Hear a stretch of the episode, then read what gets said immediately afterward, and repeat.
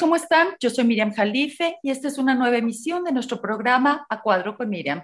Les doy la bienvenida y les agradezco que estén conmigo todos los lunes, 8 de la mañana por Promo Estéreo, LIL Digital. Pues solamente hacen clic en A Cuadro con Miriam, la del sombrerito rosita, y ahí encontrarán todos mis podcasts y todo mi contenido muy interesante. También me pueden encontrar en Spotify, solamente me buscan como Miriam Jalife o A Cuadro con Miriam. Y también en mi espacio de TV todos los jueves, una 30 de la tarde, minutitos más, para, bueno, preparar producción y, bueno, tantos invitados que tengo. Ya verán, ya verán ahora los invitados que tengo el día de hoy, ya estuvieron en este programa y ahora nuevamente porque inician temporada. Ellos son los integrantes del elenco, parte, parte del elenco de la Casa de Bernarda Alba bienvenidos. Está conmigo, está conmigo eh, mi querido amigo y mi queridísima amiga, la actriz Cintia Torres y el actor Eliu Pérez Landín. Y el director se disculpó unos momentitos, pero ahorita se nos conecta. Bienvenidos. Gracias. Muchas gracias, Miriam. No, no, muchísimas gracias a ustedes por dedicar este espacio. Bueno, yo siempre soy fan de ustedes, ¿eh?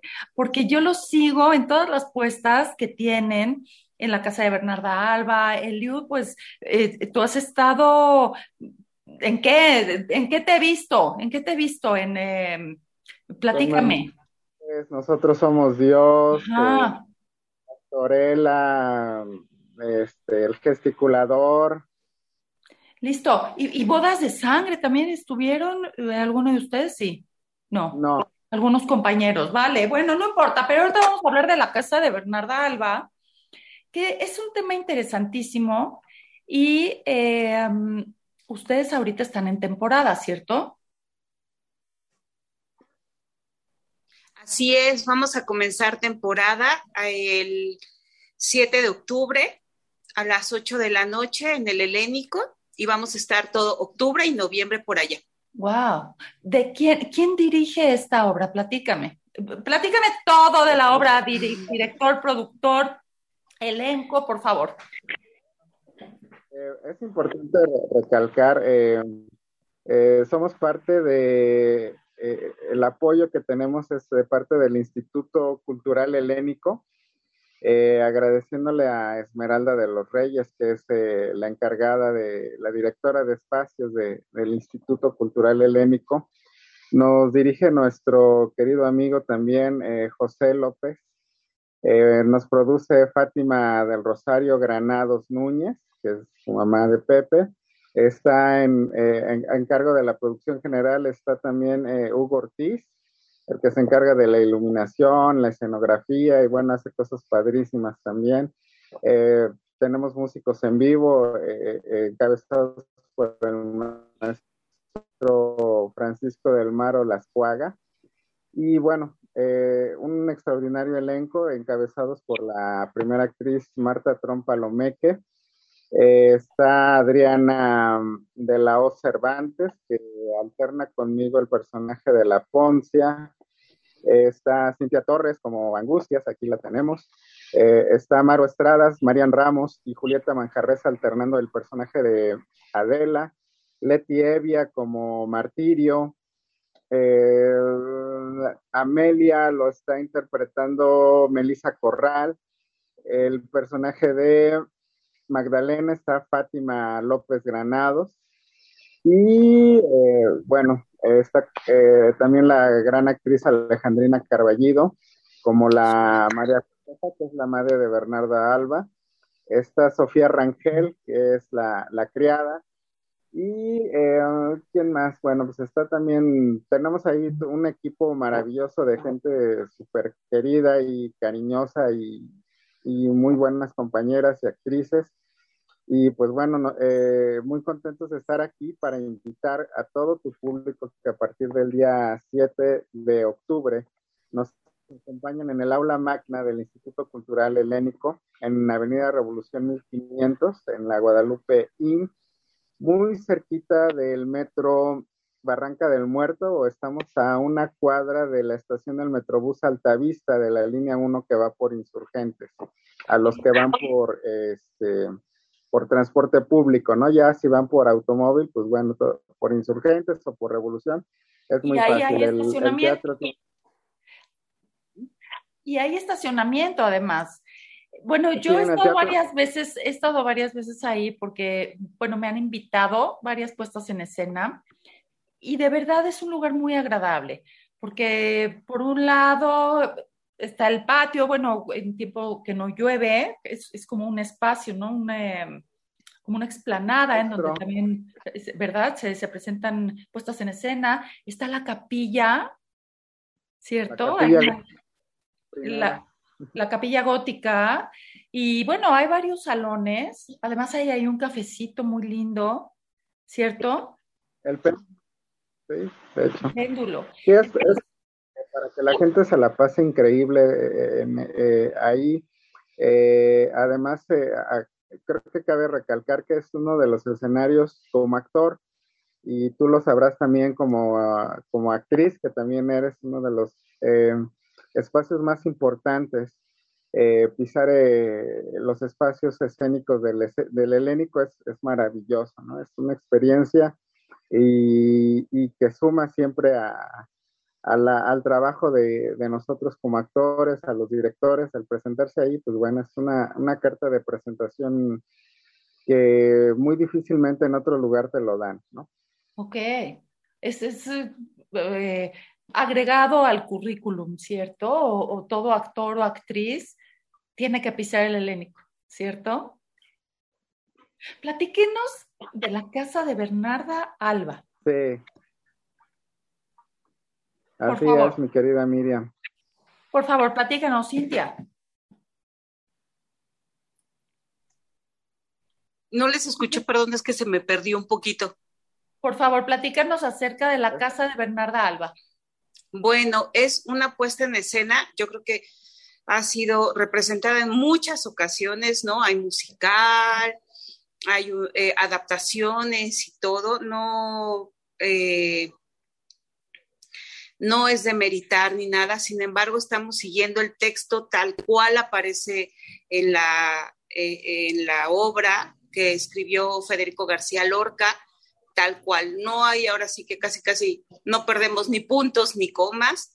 Eh, de verdad, es impresionante cómo se puede, eh, porque tiene tantos años escrita, pero cómo al fin y al cabo todavía sigue eh, siendo vigente ese tema, ¿no? El matriarcado, el dominar, mm, toda esta cuestión que al final y al cabo digo hombre, mujer y para todos lados hay, ¿no? Eh, y es tan representada, todo lo que mueve, de repente no siempre hay algo que nos termina eh, a lo mejor haciendo como un clic, ¿no? Si a lo mejor la manera en la que se habla, la manera en la que eh, de cierto modo nos están, insisto, dominando, ¿no? O la educación que también se suele tener en ese entonces y que al final y al cabo es un patrón que tenemos de tantos años, un yugo, y sigue, ¿no? Sigue, a lo mejor en menor, en mayor proporción, y lo impresionante es que es entre mujeres, ¿no? Dicen por ahí que, que si hubiese la complicidad que hay entre hombres la tuviéramos entre mujeres, pues otra situación sería la que tuviéramos, ¿no? Pero al final y al cabo uno dice, bueno, vamos avanzando, vamos prosperando, pero la realidad es que no, o en muchos casos es como muy ligerito lo que se, lo que se hace, pero es impresionante cómo se puede seguir representando, ¿no? O sea, es eso, ¿no? La situación social que vivimos actualmente no dista mucho de aquella época. Pero vamos, perdóname que te interrumpa. Platícanos para entrar en contexto de qué, de qué va la trama. Eh, eh, ¿Cuál es el desarrollo de esta apuesta? Bueno, pues el desarrollo es una, eh, es una madre con sus cinco hijas y viven todas en un matriarcado, en una casa en, un, eh, en una recesión, ¿no? que tienen por parte de su madre, todas dominadas, no hagas esto, no hagas el otro, no hagas aquello, o compórtate de este modo, compórtate de aquel, tú no vas a salir, tú, eh, insisto, es una cuestión de educación bien complicada. Complicada porque, porque al final y al cabo no las deja hacer, ¿no?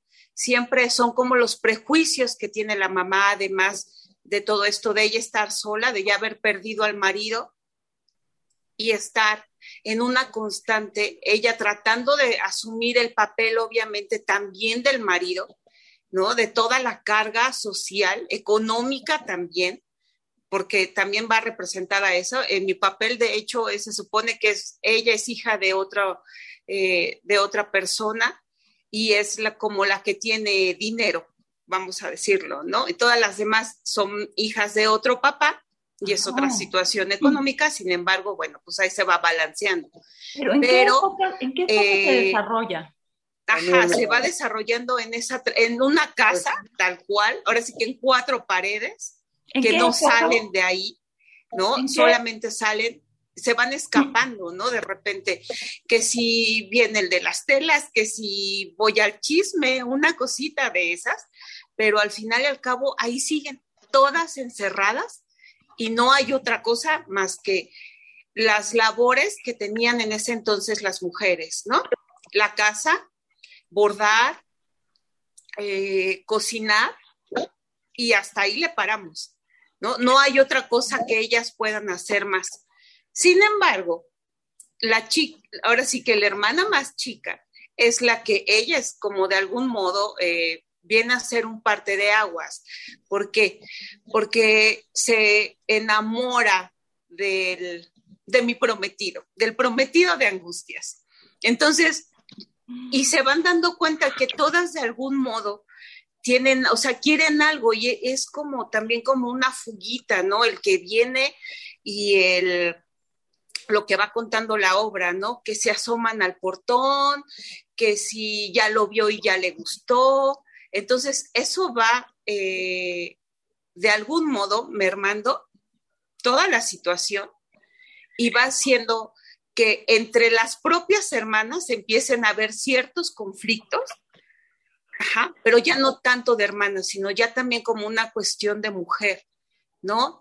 De si tú eres más bonita, tú eres más delgada, son un montón de temas, por eso, insisto, es como tan importante porque son un tema, son un montón de temas que no solamente son en la cuestión de en aquella época, realmente se ven reflejados ahora también, ¿no? Y al final al cabo es el choque, el choque entre hermanas y la mamá, pues que siempre quiere tenerlas ahí, ¿no? A fuerza y todo, y que se haga lo que ella dice, eh, el tener a la mamá, a la abuela encerrada para que no hable y parece ser que es la loca, pero parece que es más bien la más cuerda de todas, ¿no? Claro, ¿de qué época se desarrolla? ¿En qué año? ¿Me escuchan bien? ¿Me escuchan? Bueno, se escucha bien. Eh, mira, eh, cabe resaltar este año, precisamente en, en julio, eh, la obra cumplió 85 años de que fue escrita y presentada por primera vez por su autor. Eh, el que se conoce en la literatura universal como la generación del 27. La historia, nuestro director la ha ubicado a principios del siglo XX, por ahí de entre 1910, entre 1900 y 1910 en España. Eh, como dice eh, Cintia, eh, aquí no haya una adaptación, estamos siguiendo tal cual la historia como, como el maestro García Lorca la escribió. si bien no estamos adoptando un, un acento extranjero, se están se está respetando tal cual al 100% del lenguaje de la obra. Es una obra muy representativa eh, con muchas figuras, con muchas parábolas, es una tragedia también, eh, y, que a la vez, bueno, eh, de una manera magistral el maestro García Lorca eh, da a cada uno de los personajes matices muy, muy interesantes, ¿no? Para no, para no hacer, yo creo que tan pesado el, el ambiente. Eh, estamos eh, claros que la, la, obra la ubica en, una, en un tiempo en el que España vivía en una, una represión muy importante, que, que, era el franquismo. La casa de Bernarda Alba fue la última obra que el maestro García Lorca escribió. Eh, nunca, la vio, nunca la vio montada como tal. Él hizo esa lectura hace 85 años en frente de todos los literatos de esa época. Y desgraciadamente antes de verla estrenada, pues fue cuando el gobierno de Francisco Franco lo manda a asesinar, ¿no? Este, y de alguna manera la Casa de Bernarda representa eso, ¿no? Esa represión que había en ese tiempo en España, eh, esa, ese dominio que tenían los españoles en esa época, eh, donde no había más allá, ¿no? Eh, donde las personas que se atrevían a pensar diferente, a soñar cosas diferentes, pues eran totalmente reprendidas, ¿no? Que bajo la figura ahorita de, el bastón y, la persona de Bernarda Alba, ¿no? Eh, pues no sé, ¿qué más, qué más te, podría decir? No, es que eh, sé que las obras de García Lorca, bueno, él era un revolucionario. Así es. Él eh, em, es muy común encontrar, y después de años, después de años, valorar personas que viven en cierta época y cierto, cierto entorno y que escriben o quieren cambiar esto y su, único recurso es la escritura, el arte, ¿cierto? Las letras. Entonces, eh, eh, hay gente, por ejemplo, yo, yo participo ahora, que por cierto, perdón por el comercial, pero vamos a participar en un festival en Montreal, Canadá, con una poeta se suicida es que es maravilloso porque estas poetas es la misma historia. En todas las épocas y en todos los entornos, en todas las sociedades se da esto. Son poetas, por ejemplo, estamos hablando de Virginia Woolf, de Alfonsina Storni, de Silvia Plath, que ellas, eh, eh, está Violeta Parra, de diferentes épocas, diferentes países, pero ellas no cabían en ese entorno, no cabían en esa época. Terminan suicidándose.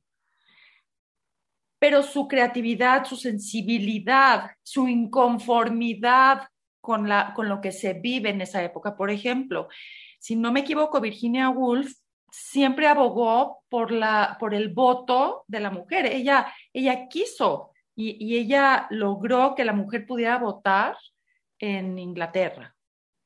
Entonces, pero terminó suicidándose, quizá ella no lo alcanzó a ver, pero siempre abogó por ello. Entonces, igual que en las obras de García Lorca, eh, eh, las obras que yo he visto de él, pues siempre hay una chica que no está de acuerdo con la época, que no está de acuerdo con lo que la sociedad marca, se enamora, se enamora de a lo mejor del chico prohibido, escapa con él, ¿no? No sé si eso pasa en la casa de Bernarda Alba, pero he visto algunas obras de García Lorca que, sucede eso. ¿Cierto? Y a lo mejor esto lo marcó como, como tú mencionas. Lo, lo satanizaron en esa época. Ajá. Sí, yo creo que García Lorca fue, eh, no me dejarás mentir ahorita con todo lo que mencionas, eh, fue un autor eh, muy adelantado en su tiempo, ¿no? Este, como tú dices, el revolucionario. fíjate que una peculiaridad que, podemos decir de, las obras de García, de García Lorca es que él siempre, en uno de los personajes siempre se retrata él, ¿no? Este, curiosamente aquí en la casa de Bernarda Alba, eh, ahora sí que estudiando y, y, también contando anécdotas con compañeros y compañeras que han, que han estado en el montaje de, en diferentes producciones de la casa de Bernarda Alba, eh, la casa de Bernarda Alba eran las vecinas de García Lorca, ¿no? Entonces, este, tiene ahí, por ejemplo, una, un, como un acertijo, ¿no? Dentro de los nombres de los personajes, te digo que es una obra que, usa muchos, eh, muchas parábolas, ¿no? Eh, y entonces si tú acomodas los nombres de los personajes y de Bernarda, viene que la obra es totalmente dedicada a su mamá, ¿no? Este, y, así es lo que dice, ¿no? Tú vas acomodando las letras, las iniciales de los personajes y dice para mamá, a mamá, ¿no? El nombre de las hijas. Y yo creo que eh, siempre lo he comentado en, diferentes eh, eh, entrevistas y, en los diferentes proyectos en los que yo he estado. Lo que a mí me encanta de, este tipo de obras es que podemos expresar y podemos ser empáticos con las situaciones humanas, porque y exaltarlos a, a, lo más para, no sé, de alguna manera, como lo hizo García Lorca con su escrito, ¿no? Llegar a los, pues no solamente a los corazones, a las conciencias de muchas mujeres, de muchas sociedades. Este, totalmente estoy de acuerdo contigo con, con lo que dices, con, con esta forma, con este, con este estilo que tiene García Lorca para escribir sus personajes, ¿no? Está Yerma, Bodas de Sangre, el poeta en Nueva York, no sé. Este, pues no sé, ¿qué más quisiera agregar? Eh, Cintia, por ejemplo, ¿no? Aparte social. No, es que es bien interesante, me refiero como, como el simbolismo que hay en toda la obra, ¿no? Como menciona Eliu, los nombres, la escenografía, ciertas situaciones o ciertas cosas que hay y al fin y al cabo se ve reflejado parte de él, ¿no? De, su vida. No lo menciona como tal, obviamente, pero como dicen, ¿no? Ya uno se va adentrando y demás, obviamente, para tener conocimiento y es impresionante, ¿no? Y al final y al cabo también, pues es eh, lo que él siente, ¿no? Todo lo que trae guardado y la manera en la que lo, lo explota en cada obra que va escribiendo, pues al fin y al cabo sí es un reflejo personal, pero que también que se, eh, se ve reflejado en la, en la sociedad, insisto, de aquella época, de todo lo que hemos vivido y hasta de esta, ¿no? La realidad es que para ir cambiando ese tipo de patrones es bien complicado. Eh, sin embargo. Y lo peor, pues perdóname, lo peor es que lo inculca la mamá. Ajá, exactamente, exactamente. O sea, lo inculca la mamá, entre todas se, se están nada más golpeando, ¿no? Porque esa es otra, o sea, se supone que hay un cariño de hermanos y demás cosas y, no, y hay situaciones que no deberían de suceder, sin embargo suceden. ¿Y de dónde viene? De su propia familia. Ya no viene del exterior, viene, viene ahora sí que de adentro, ¿no? ¿Qué hubiera pasado? Entonces, ¿la mamá es Bernarda Alba? Así es. ¿Qué hubiera pasado si Bernarda Alba tiene un hijo varón? ¿qué hubiera pasado? O dos o tres hijos varones. Pues lógicamente las hermanas tendrían que servir a ellos. Sí, sí, sí, sí, ¿no? O sea, al final y al cabo también es propiciar eh, un patriarcado, ¿no? Eh, una, un machismo. Es esto, a, qué voy? Perdóname que, que te interrumpa nuevamente. Mira, es esto si era así con las hijas, es, eso lo que inculcamos a nuestros hijos varones, en mayor o menor grado. Así es. No nos damos cuenta lo que es en, eh, todavía en esta fecha, en estas épocas, lo que inculcamos tanto a nuestros hijos como a nuestras hijas. El, sí es un matriarcado, porque estoy de acuerdo que aquí en México existe el matriarcado, pero, pero las mamás son las que inculcan el machismo a sus hijos hombres y a sus hijas. Sí, porque estás siendo dominada, ¿no? O sea, y quieres, o sea, me refiero, es una, es una educación de tantos años, un yugo de tantos años, que es tan complicado quitarlo, ¿no? Al final y al cabo hay acciones que hacemos y ya son muy naturales, pero la realidad es eso, son naturales, no están bien, pero es es eso, e, es, es una educación que traemos y es bien terrible. es terrible. Más que naturales son comunes, ¿no? Que ya se nos hacen pero no nos damos cuenta de que eso sucede. Y mira, voy a hablar algo muy, muy así, muy coloquial, ¿no? Muy simple. En la época moderna, simplemente el, el ir en el auto, en el coche y toparte con otra persona, y tenías que ser mujer. Y, y hasta nos reímos, porque hasta pasa eso en el cine, en la televisión. ¿Y qué crees? Que las propias mujeres lo propiciamos y lo creemos, ¿no? Ay, es que sí, siempre las mujeres manejan así sin darnos cuenta que nosotras somos mujeres, ¿no? Lo eh, mismo, que tú mencionas, Miri, perdón que te interrumpa, pero esa parte, ¿no? De tú eres mujer, tú sírvele a tus hermanos, ¿no? O tú barre, o tú trapea, o tú la ropa, o tú todo esto. Y la realidad es que pues todos lo podemos hacer. Sin embargo, es, ah, pues tú eres mujer, pues a ti te toca. Claro, el rol de, de género famoso eh, pensar que, los hombres no tienen habilidades para realizar ciertas tareas o las mujeres no tienen la, habilidad de realizar ciertas tareas, ¿no? El rol de género. Y, desafortunadamente, pero fíjate, nosotros por lo menos ahorita tenemos la libertad y las nuevas generaciones nos están abriendo los ojos porque, como tú mencionas, era común, ni siquiera nos dábamos cuenta, pero ya nos lo están haciendo notar. Así es. Sí, cosas que, por ejemplo, suceden en la obra que ahorita son políticamente incorrectas, ¿no? claro, eh, políticamente incorrectas, ¿en qué época? En esta, ¿no? En esta. era, mucho más eh, común, ¿no? Y, y, estaba yo escuchando hace, hace rato, antes de conectarme, las noticias este, eh, no sé si, vieron acerca de una chica iraní que fue apresada por la policía moral. Dios mío, o sea, no sé cómo puede existir eso en esta época, pero por la policía moral de, Irán y por ponerse mal un trapo en la cabeza, la apedrearon y bueno, le dieron la golpiza de su vida hasta que la mataron, ¿no? Y este, y ahorita sale a reducir, ¿no? Todos los países en donde estaba, eh, eh, en donde están bajo ese régimen, ¿no? Como en Irán.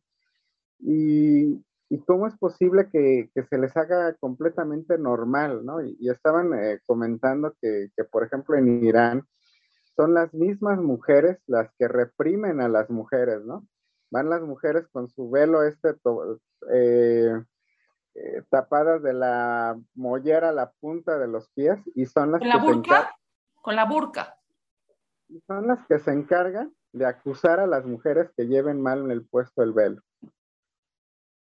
Y, o sea, como no, mm, eh, creo que yo recuerdo la, la primera vez que, que, que yo vi digo, me mandaron de la escuela a ver el montaje de, la casa de Bernarda Alba.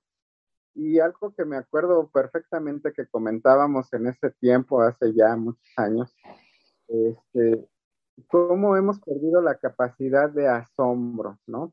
Y ahorita al escuchar la, entrevista que nos haces, y, repito, o sea, eh, ya tantas veces nos hemos acostumbrado a lo malo o a que nos pasen cosas de, de, repente así, este, que, que burlen nuestra, nuestra integridad, nuestra dignidad, que se nos hace normal, ¿no? Eh, la casa de Bernarda Alba representa muchas cosas, ¿no? Eh, eh, en las hijas, ¿no? Sobre todo, ¿no? El simbolismo que hay. Pero, por ejemplo, Adela, ¿no? Esa mujer que se adelanta a su tiempo, ¿no? Que, que, tiene ideales mucho más allá de lo que, de lo que la sociedad le puede permitir, ¿no?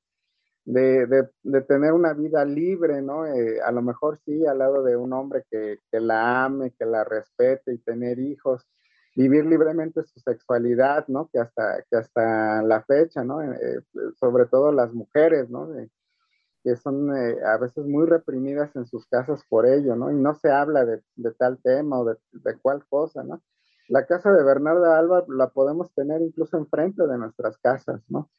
Y esto es lo que viene este montaje a, a reflejar, ¿no? A, hacernos, eh, digo, educar, ¿no? Yo, yo no creo en ese, en ese teatro que se haga para, este, para sanjuanear o corregir a la gente, pero sí de alguna manera somos el reflejo de ellos, ¿no? Y, ver que eh, sentir a las personas que vayan, que quizás pasen por una situación parecida a cualquiera de las hijas o la misma Bernarda, pues que no están solas, ¿no? En su lucha, ¿no? Que pueden seguir adelante, ¿no?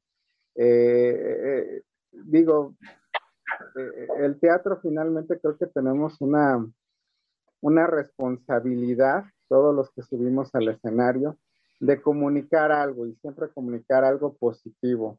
Y como decíamos en aquellos, en aquellos tiempos, hace 25 años que creo que me mandaron a ver por primera vez esta, esta obra, este, Cintia se ha de acordar porque somos amigos desde la prepa nos mandó el mismo maestro. Este, y, esta capacidad de asombro, ¿no? De, de, que no se nos haga normal este tipo de cosas, ¿no? De, que nos repriman, de que nos digan qué no hacer, qué debemos soñar y qué no soñar. Este, siempre, tener este, ese ímpetu de querer salir adelante, de salir a más. Creo que eso es lo que... respetarnos, simplemente respetar. O por lo menos yo como es lo que el objetivo, ¿no? de retratar esas situaciones humanas y, y que la gente que...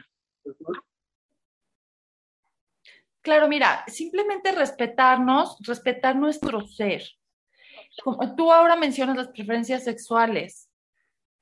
Ahora está, fíjate, todavía hoy en día está muy eh, satanizado todo esto, ¿no? Aunque más aceptado, por ejemplo, la, homosexualidad, pero, pero siempre comentamos de alguien, bueno, yo no, yo, yo me, me excluyo, porque porque he trabajado mucho, ¿no? Porque no es la educación que, como tú dices, Eliu, que nos inculcaron desde chicos, ¿no? Tener reprimida, siempre nos, nos, nos inculcaron tener reprimida la, la, sexualidad, ¿no? Pero siempre que tenemos una persona cercana a nosotros que, que es homosexual, hacemos énfasis. Sí, mi amigo es homosexual. ¿Por? ¿Qué nos importa su sexualidad, no? Lo principal es lo que platicamos con esta persona, su esencia, si nos divertimos o no con esta persona, etcétera, ¿no? Entonces sí, nos falta todavía mucho, desafortunadamente, esto va a pasar de generaciones y generaciones, ha pasado de, eh, generación en generación. Fíjate, me llama la atención que, que viene de España. Recientemente entrevisté a unas bellas escritoras eh, en diferentes eh, programas, una es de Madrid y la otra de Barcelona. Y me llama la atención que ellos eh, todavía son muy conservadores también en España. Mantienen mucho esta, este vínculo familiar. Yo lo comenté aquí en casa, yo pensé que eran como más abiertos, mentalidad europea, ¿no? Pero no, no, no, todavía tienen un vínculo con la familia, el concepto familia todavía con estos valores, ¿no? Entonces, pues ahora entiendo, entiendo de dónde, digo, eso es muy bueno, pero entiendo que en 1920, cómo era, cómo era en esa época todavía en España. ¿Cierto? ¿Me escuchan? ¿Me escuchan? Me llama la atención que Eliu, Eliu ahorita se desconectó, yo creo que tuvo problemas con su, con, con la red, pero me llama la atención que estamos hablando de puras mujeres, de las hijas de Bernarda Alba, y Eliu, Eliu, ¿qué personaje tiene? Eliu hace el personaje de la Poncia, ¿no? Es la dama de compañía de Bernarda Alba, es, hace aseo y todas estas cosas en la casa pero siempre está con Bernarda, ¿no? Como, como cuchillito de palo, dirían coloquialmente por ahí, ¿no? Siempre está picándole, diciéndole. Y además es una relación que tienen ellas eh, como tóxica, ¿no? Porque tú me haces daño, o sea, no, tú me haces daño, pero yo sigo ahí, ¿no? Y Bernarda de algún modo siempre es su acompañante, siempre está escuchándola, siempre está eh, platicando con ella, insisto, están ahí siempre como en el pelear y oye esto, oye y el otro, pero siguen juntas, siempre están juntas. Y Eliu es el, el, papel que hace, el de la Poncia, y lo alterna con Adriana de Lau. Pero ¿cómo le hace Eliu para hacer este personaje de mujer, además mujer chismosa de esa época, en un lenguaje que no es el de hoy en día? No, lo tiene, la verdad es que lo ha trabajado muchísimo. Es impresionante el, todo el trabajo que, le, que ha hecho, lo que ha leído, eh, va corrigiendo y va puliendo, ¿no? Cada vez va haciendo y de verdad es, es hasta gracioso, ¿no? Porque tiene sus momentos graciosos de chispa, pues, eh, y de verdad se lo compras, ¿no? digo, creo que el hecho además de estar, es su compromiso como actor, el, el hecho de, ok, no, no soy el género de, sin embargo, lo que platicábamos o platicaban hace un momento, queremos reflejar también algo que y él de algún modo pues también es lo que le toca, ¿no? De repente son más bien vivencias que vamos proyectando y que nos van ayudando para ir nutriendo nuestro personaje y de igual manera, ¿no? El ir viendo, ay, pasa esto, pasa el otro aquí, pasa el otro allá, entonces eso le va sirviendo, pero es de verdad impresionante lo que va haciendo. Con Adriana se van nutriendo ambos, ah, por lo regular van alternando una y una y una y una función y se van observando, ¿no? ¿Qué hiciste? ¿Qué esto? Esto. Entonces van construyendo de verdad cómo lo hacen. ¿Cuántos actores hay en escena?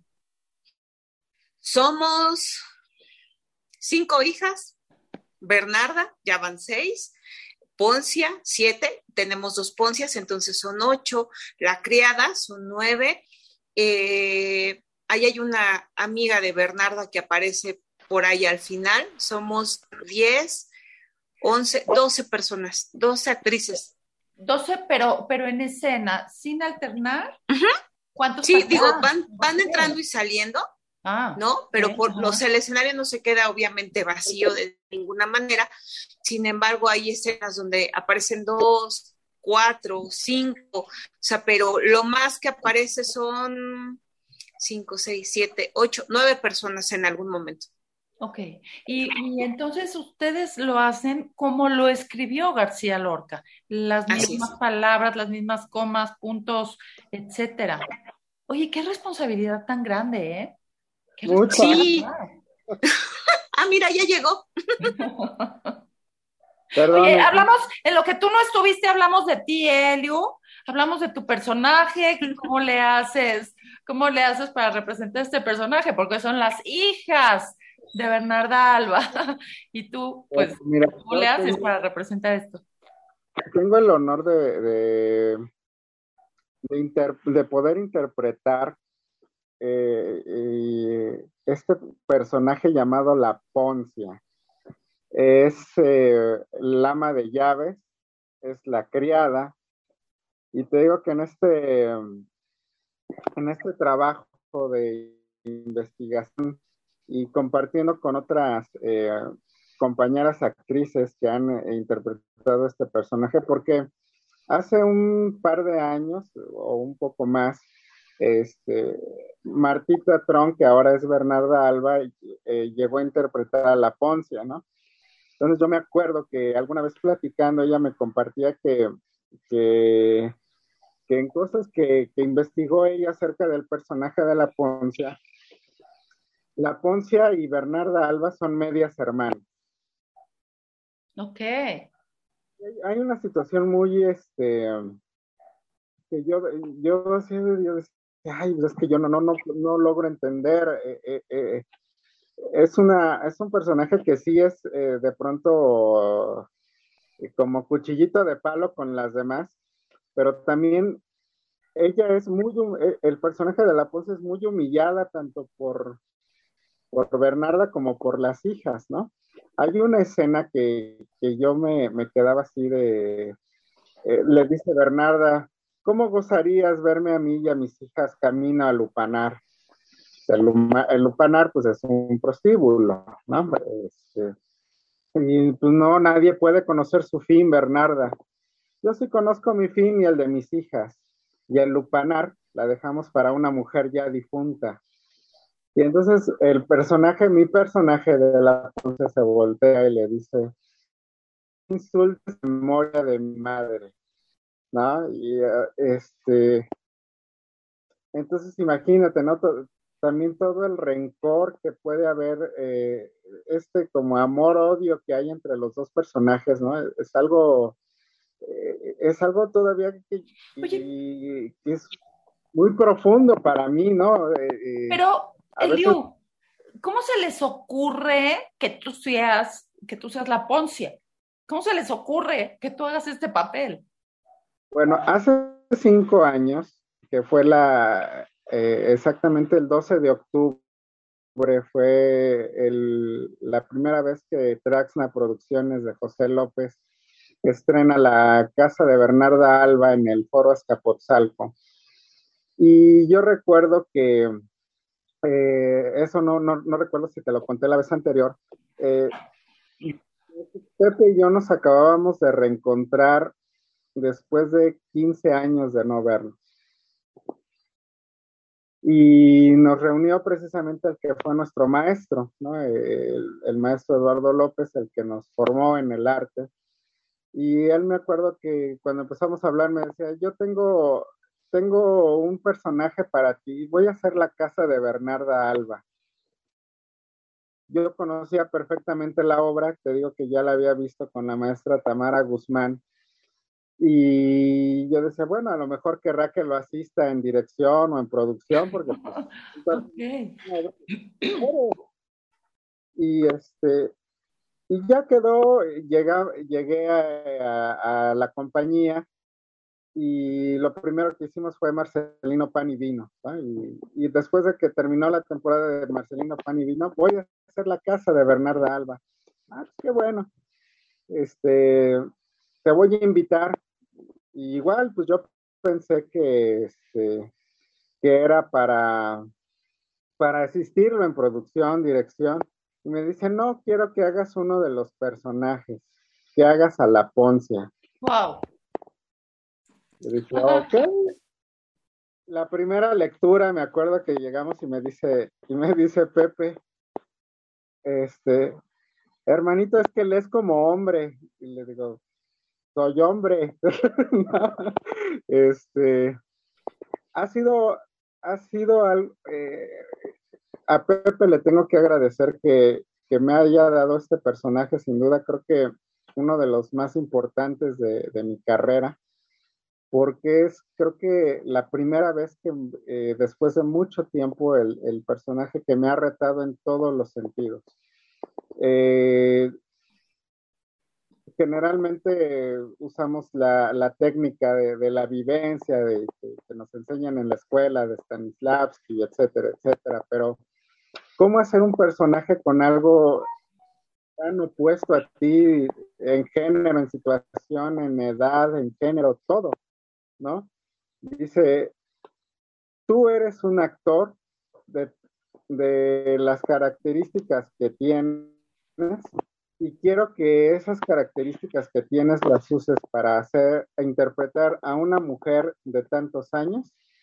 Eres un actor interpretando a una mujer. No es un actor como que interpretando un personaje que quiere ser mujer, no. Tú vas a ser un actor varón interpretando a una mujer. Y es algo... Entonces tienes, tienes que actuar, perdóname, tienes que actuar como mujer, sentir como mujer, sentir las emociones de una mujer, ¿cierto? Para entonces poder hacerlo como una mujer. Entonces hay una investigación de campo, ¿no? Yo dije, ¿de dónde me agarro? Bueno, de, y pensaba pues en las mujeres de mi casa, ¿no? De, en mi mamá, en mi abuela, en mis tías, Y este, ya de pronto, ay Dios mío, he vivido en una casa de Bernarda Alba.